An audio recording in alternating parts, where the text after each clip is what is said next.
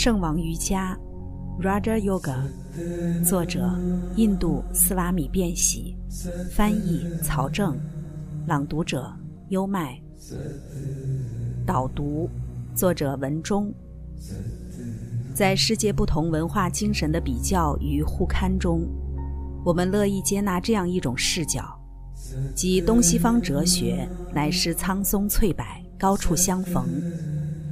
我们相信此中设有颇多真意，因诸多文化之形态，就其低处论，却有种种差异。但陈意一旦趋于高远，则更多的还是精气神智的妙合与相通。瑜伽 （yoga） 一词，从词源学上与英文的 yogi（y-o-k-e） 同源。瑜伽有两层意思。专注与合一，专注是就心灵层面而言，合一是就与整个存在界的关系而言。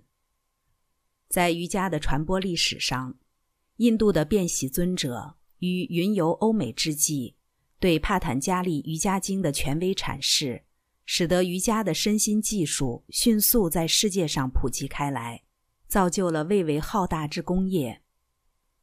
导读第一部分。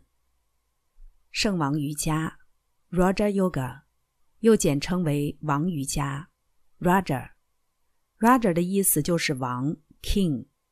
这种称谓也隐含着圣王瑜伽是一切瑜伽之王，是精神领域里攻城略地的总指挥和主要部队，具有无比的重要性。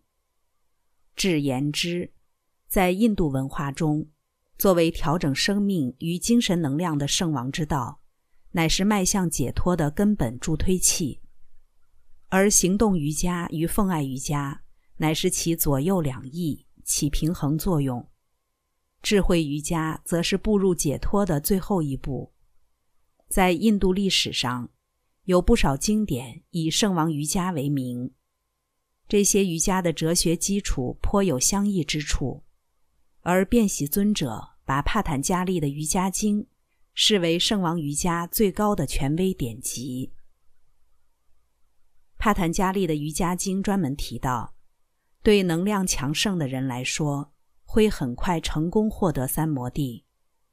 印度人相信，在人的内部潜藏了无穷无尽的能量，而瑜伽经所阐述的根本精神，就是为了让这些沉睡的能量得以复苏。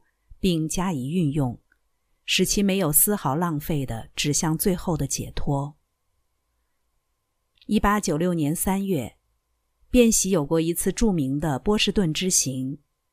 我们知道，世界著名的高等学府哈佛大学即坐落于此，无数的哲人硕儒在此学府开席布道，而便喜也应运而至。他的许多哲学思想就在这座城市问世，尤其是他的圣王瑜伽讲座，惊动了当年哈佛大学的教授，如威廉·詹姆斯等人。在他的圣王瑜伽面试的曲折过程中，沃尔多小姐绝功甚伟。她不仅帮卞喜翻译了帕坦加利的瑜伽经，而后又协助卞喜记录讲稿和编修定稿。最后因种种原因，该书面世后并无版权，以致以不同语言的译本迅速流传开来，给英美欧陆研究人类意识领域的哲人与心理学家带来巨大的启迪。其内容赢得了那些高级知识分子的敬重与拥戴。哈佛大学当年就决定给卞喜设立讲席，让他讲授东方哲学。他却以是出家人为由拒绝了。按照自然的进程，万物的进化是存在的。即使不用瑜伽，一个人也会向越来越有意识的方面成长。但自然的进化极为漫长，而瑜伽会给这个意识的进化与提升增加许多东西，带来重要的意义。卞喜曾把圣王瑜伽解释为。一种把自身的演变压缩为一个肉体存在的一生，或几个月，甚至几个时辰。他还说，通过瑜伽，可以让原来需要几千年甚至几十万年才能达到的境界，在很短的时间内达成，就是主动把完美的人从自身里面带出来，而不是让自然力漫长的作用着，让人无尽头的等待。无独有偶，后来的尤加南达也说过，一位瑜伽士以一天八点五小时练习一千次克里亚瑜伽。带给他相当于一千年的自然进化，而一年的修行就相当于三十六万五千年的自然进化。在辩喜看来，瑜伽还是精神进化的最伟大的科学、最系统有效的法则，也是世界上所有神秘主义有意无意从中受益的规律。但瑜伽本身其实并不神秘，说它神秘。只是源于它作为历代隐修传统的秘传性质，而这一点也是辩喜所要突破的。他反对将瑜伽过于神秘化。他说，在这些瑜伽系统中，任何秘密的神话的事情都应该被抛弃。生命中最可靠的指南是力量。在宗教里，与其他领域一样。任何使你弱化的都要弃下，这些毫无用处。那些神秘的贩卖者是在弱化人类的大脑，他们几乎摧毁了瑜伽。实际上，它是最伟大的科学之一。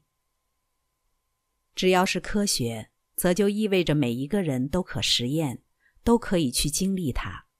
它是可重复发生的，只要按照其方法做，那么其结果就必然会出现。这是极为严密的科学逻辑。辩喜很多时候都强调了这一点。实践圣王瑜伽不一定需要宗教信仰和信条，在这里不是必要的前提。不要相信任何事情，除非你从你自己内部发现了它。世界最后会出示其最终的秘密，前提是我们要懂得如何去敲开那扇门。所以，瑜伽就是以一种能够将人的完美从自然手中转移到人自己手中去实现的科学。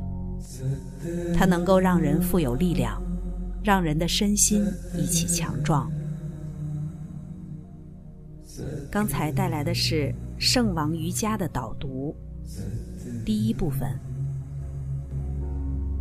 变喜其人以及变喜这一版本的瑜伽经。在近代史上最具世界影响力，并且这是一位生命的觉悟者、瑜伽哲学的大成就者。跟着优麦，带你不走寻常路的看世界。